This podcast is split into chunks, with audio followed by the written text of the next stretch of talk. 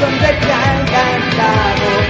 Ven, toma mi mano para huir de esta terrible oscuridad.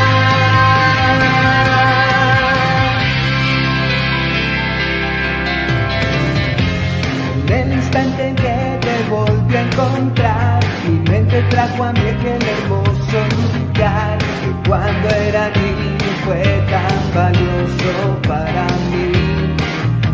saber si acaso tú conmigo quieres bailar. Si me das tu mano te llevaré por un camino cubierto de luz y oscuridad.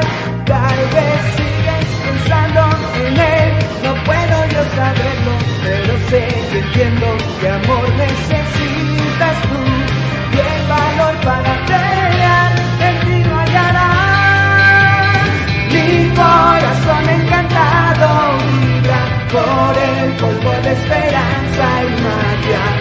del universo que ambicionan todos poseer. Voy a para toda la vida, no me importa si no te intereso. Ven, toma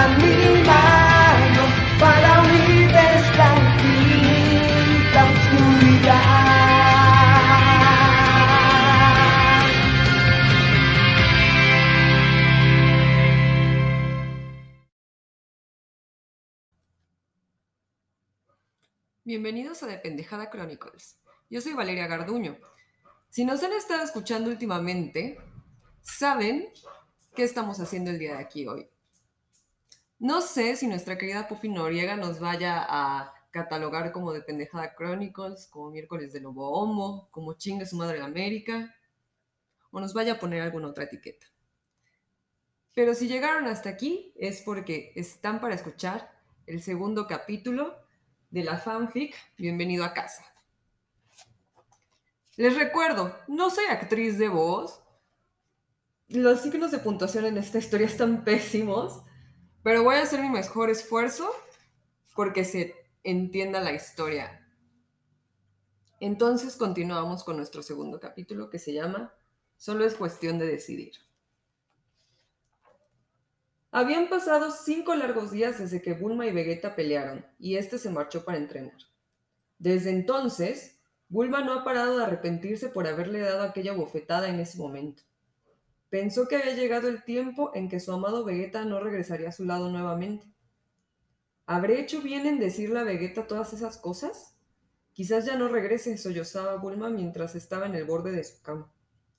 El balcón estaba con las ventanas abiertas como siempre hacía Bulma para que en cualquier momento Vegeta llegara y entrara por ahí como siempre hacía. Pero ahora no ha pasado nada. ¿Mamá? Ah, Trunks, ¿qué haces levantado a esta hora tan tarde? Decía Bulma mientras secaba las lágrimas que tenía. Estabas llorando por papá, dijo Trunks abrazando su almohada. No puedo mentirte, Trunks, eres un niño muy inteligente. ¿Lo extrañas, verdad? Tú sabes que sí. ¿Sabes? Yo también extraño a papá. Se acercó Trunks a decirle con una sonrisa que hizo que Bulma lo abrazara. Lo sé, hijo, lo sé. Ambos lo extrañamos. Pero me pregunto si él también nos extraña. A la mañana siguiente, vemos que Vegeta está no muy lejos de ahí en una zona de montañas. De repente varias de ellas empiezan a derrumbarse con el estruendo de un grito de Vegeta. Gritó Vegeta al mismo tiempo que concentraba su ki. Final Flash. El ataque de Vegeta atravesó las montañas. Eso estuvo mucho mejor que la vez pasada. Empezó a descender a tierra. Así que no fuiste lejos esta vez, Vegeta, dijo una voz conocida para él. Kakaroto, ¿a qué diablos has venido a molestarme y a quitarme mi tiempo? contestó Vegeta, volteando un poco su cabeza hacia Goku. Disculpa que te haya venido a interrumpir, Vegeta, pero necesito saber varias cosas. Llegué aquí gracias a tu ki y con eso hice la teletransportación, pero de haber sabido que estabas tan cerca... Ya deja de decir tantas tonterías y dime a qué has venido. Es acerca de Bulma. ¿De Bulma dices? ¿Le ha pasado algo? Dijo Vegeta algo preocupado. No exactamente, pero ella está muy preocupada por ti. Eso no es raro, siempre lo está. Pero ahora es distinto. Ella teme que ya no regresaras a la Capsule Corp. decía Goku mientras se sentaba en una de las rocas. Milk está en este momento con ella y me pidió que te fuera a buscar para que me dijera si piensas regresar. ¿Y por qué tendría que decírtelo a ti, Kakaroto? Si pienso volver o no, es algo que no te concierne. ¿Por qué siempre te enojas de todo, Vegeta? Cállate, no me molestes. Y ya no me quites más el tiempo. Vete. Vegeta comenzó a caminar. ¿Qué acaso ya no quieres a Bulma? Vegeta se detuvo. Las palabras que Goku le había dicho en esos momentos empezaron a llenar de recuerdos la cabeza de Vegeta. ¿Desde cuándo conoció a Bulma? La vez que ella lo cuidó cuando estaba herido, cuando nació Trunks, y entre tantos recuerdos había uno donde Bulma estaba diciéndole a Vegeta lo mucho que lo ama. Si amaras a Bulma, no la harías sufrir.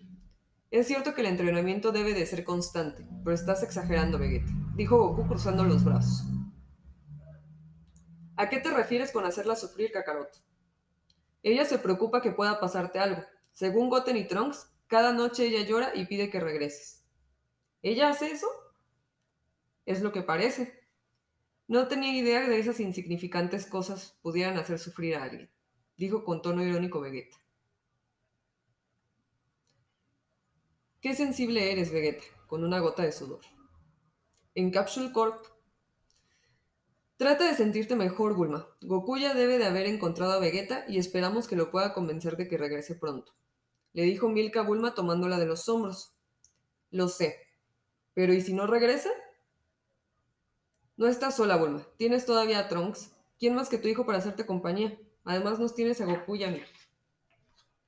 Gracias, Milk. Eres muy amable, respondió Bulma acercando su mano a la de Milk que estaba en su hombro. Nunca comprenderé cómo los humanos pierden el tiempo con esas cosas de los sentimientos. Lo único que hacen es hacerse más débiles. Continuó Vegeta diciendo a Goku cruzando de brazos y recargado en una de las rocas. Los sentimientos no son una debilidad, Vegeta. Además, yo sé muy bien que quieres a Bulma. Y mientras decía eso, Goku hizo una mirada maliciosa. ¿Qué tonterías dices, Kakaroto? Vamos, Vegeta. ¿Ahora me vas a decir que no? ¿Qué acaso no recuerdas que en la pelea de Majin Buu una de las razones por las que te fusionaste conmigo fue porque te enteraste que se había comido a Bulma? Y también cuando me reclamaste que no me metiera con las esposas de otros como la tuya. Y también... Ya cállate, gritó Vegeta con una cara roja. Está bien, Vegeta, pero no grites. Entonces no me digas que no te interesas por Bulma. En realidad, Bulma es una chica muy bonita, según me han dicho muchos, es muy inteligente y desde que la conozco ella siempre ha sido alguien en quien confiar. Goku cruzó los brazos mientras hablaba y vio hacia el cielo. Ya lo sé que es muy bonita y que es inteligente, pero... No sé qué te agrada de Vegeta. Él siempre se la pasa enojado, le dijo Milk a Bulma mientras tomaban un café en la cocina de la Capsule Corp. Dime, Milk, ¿qué te agrada de Goku? Ah, bueno, eso es muy fácil. Él es muy guapo, fuerte, atento. Me hace sentir la mujer más afortunada, contestó Milk con sus manos en sus mejillas sonrojadas y con sus ojos cerrados. Lo que tú sientes, yo también siento hacia Vegeta, aunque algunas veces me hace enfadar. También Goku siempre se le ocurre cada cosa que me hace estallar de furia. A veces son tan irresponsables los Saiyajin, dijo algo enfadada Milk con su puño cerrado. Vegeta y Goku estornudan. Salud, Vegeta, Mm, si no fuera por todo este polvo, habría pensado que alguien habló mal de nosotros. Entonces dime, Vegeta, ¿regresarás con Bulma y Trunks? Aún no lo decido. Solo recuerda que ahora no estás solo. Ahora tienes una familia a la cual tienes que proteger. Eso ya lo sé, Kakaroto, no tienes que decírmelo. No tienes que enojarte, dijo Goku con una gota de sudor y extendiendo sus manos. Dime, Kakaroto, ¿qué sucede, Vegeta? He comprendido que la fuerza que posees radica en la necesidad de proteger a los que confían en ti. Entonces, ¿eso significa que los sentimientos no son un obstáculo en nuestro entrenamiento? No entiendo muy bien eso, pero lo único que sé es que desde que me casé con Milk, mi vida había cambiado. Ahora había alguien en quien sabía que necesitaba de mí. Además, cuando nació Gohan sentí dentro de mí la necesidad de proteger a toda costa su seguridad. Ahora que está Goten, Siento lo mismo o tal vez un poco más porque Él está más cerca de mí. Comprendí todas las batallas que he tenido y se las he dedicado a ellos, a mi familia. No siento que eso sea un obstáculo. Creo que tienes algo de razón. Al conocer a Bulma, creo que todo cambió. Era la única que se preocupaba por mí sin pedirme nada a cambio. Sin embargo, me limité a nunca decirle nada. Ahora con Trunks todo es diferente. Creo que ha llegado a tener algo de sentimientos en mi corazón, pero no me siento capaz de demostrarlo, dijo Vegeta con la cabeza baja. Goku estaba sorprendido por lo que había dicho Vegeta. Era la primera vez que hablaba sin enojarse o insultar a alguien. Se limitó a tan solo verlo cómo reaccionaba. Al fin Vegeta alzó su cabeza. Kakaroto. Sí, Vegeta. Vegeta se acerca a Goku y enseguida lo estampa a una pared de roca que cae hecha pedazos. ¿Pero por qué hiciste eso, Vegeta? gritó Goku mientras trataba de ponerse en pie. Vegeta, entonces toma a Goku del cuello alzándolo. Escúchame bien. Si te atreves a decir algo sobre lo que dije en esta conversación, te juro que acabarás peor que esa pared. ¿Me entendiste? Y mientras hablaba Vegeta, su rostro se tornó un color rojo. De acuerdo, Vegeta, pero ya suéltame. Más te vale, Kakaroto y Vegeta aventó a Goku a una pila de rocas. Creo que nunca vas a cambiar. Ahora mírame, Milk me va a matar por haber destrozado otra ropa más. Se sacudió el polvo. Bien, tengo que irme. Le prometí a Milk que la llevaría al almacén de la ciudad. Ah, y por cierto, Vegeta, es solo cuestión de decidir lo que es más importante para ti en este momento. ¿A qué te refieres con eso? La verdad no tengo ni la más mínima idea. Solo me dijo Milk que te dijera eso, contestó Goku con una mano en su cabeza y riendo. Se cae. Entonces no digas cosas que ni tú mismo comprendes, Kakaroto, gritó Vegeta mientras se veía a la típica escena de la cara grande y una vena en, la frente mientras que Goku no entendía nada. Bueno, ya tengo que irme de todos modos, con sus dedos en la frente. Veamos dónde está el ki de Milk.